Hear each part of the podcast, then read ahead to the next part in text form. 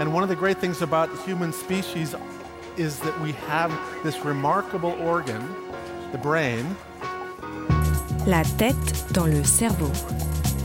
Biologie, cervelle, synapses, neurosciences, physique. The human brain really is the most unique gift of our species. Avec Christophe Rodeau. Le port du masque pourrait aider à mieux lire dans le regard de l'autre. La tête dans le cerveau.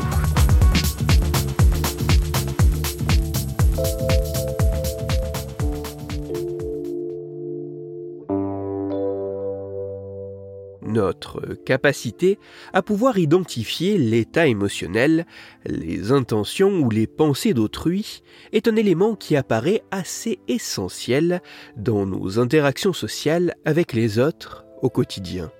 C'est notamment grâce aux expressions présentes sur le visage des personnes qui nous font face que nous pouvons avoir accès à ces différents éléments.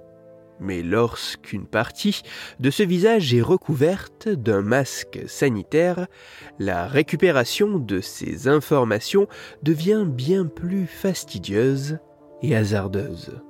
Il ne reste plus alors que les yeux pour pouvoir lire en l'autre.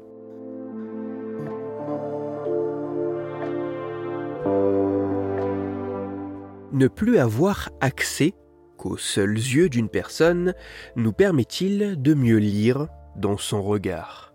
C'est notamment pour tenter de répondre à cette question qu'une chercheuse et un chercheur de l'université de Tel Aviv ont fait passer une expérience assez simple à un peu plus de 80 participants.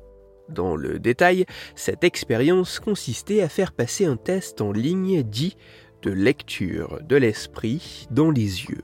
En quelques mots, ce test consiste à présenter 36 photographies d'yeux humains exprimant certaines émotions.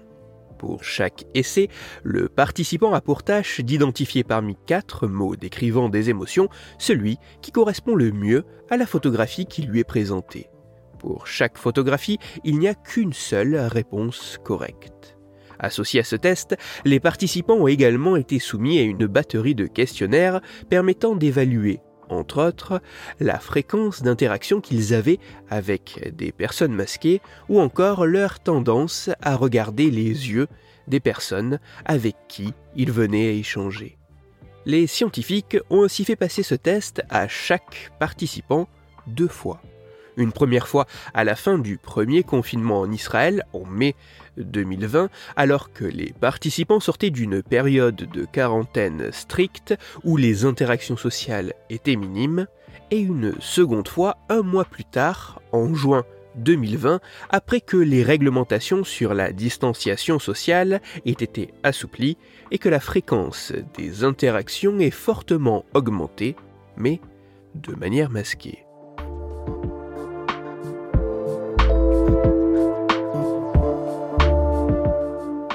Alors que les performances au test de lecture de l'esprit dans les yeux ne semblent avoir qu'une tendance d'amélioration marginalement significative après un mois d'interaction avec des personnes portant un masque sanitaire, les résultats montrent que ce qui semble être le plus important tient à ce que les individus font lorsqu'ils sont face à un individu masqué et le nombre de contacts qu'ils ont avec ce type d'individu.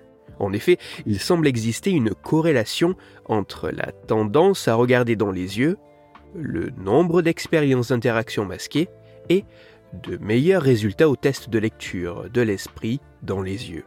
Autrement dit, plus un individu regarde dans les yeux, plus il est en contact avec des individus masqués, et mieux il semble arriver à correctement lire dans le regard de son interlocuteur.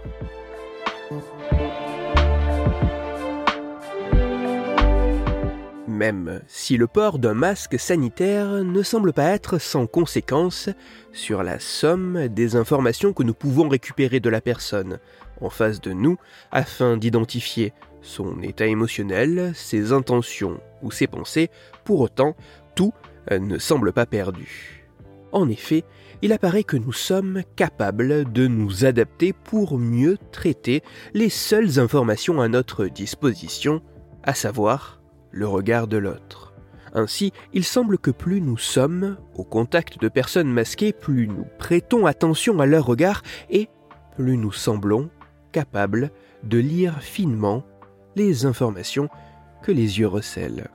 D'une certaine manière, porter un masque pourrait aider à mieux lire dans le regard de l'autre.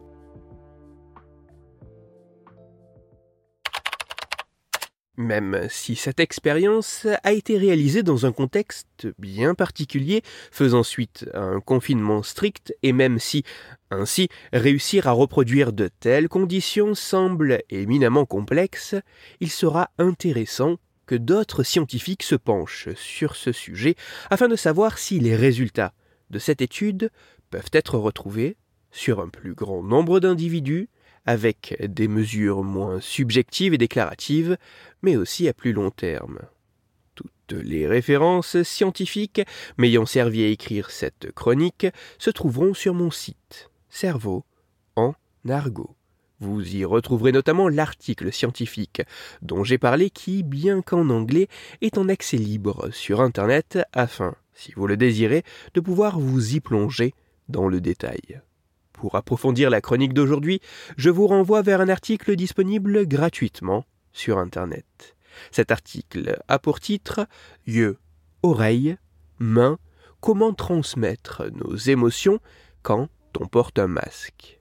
Il est signé de la rédaction de France Inter et il est à lire sur le site franceinter.fr.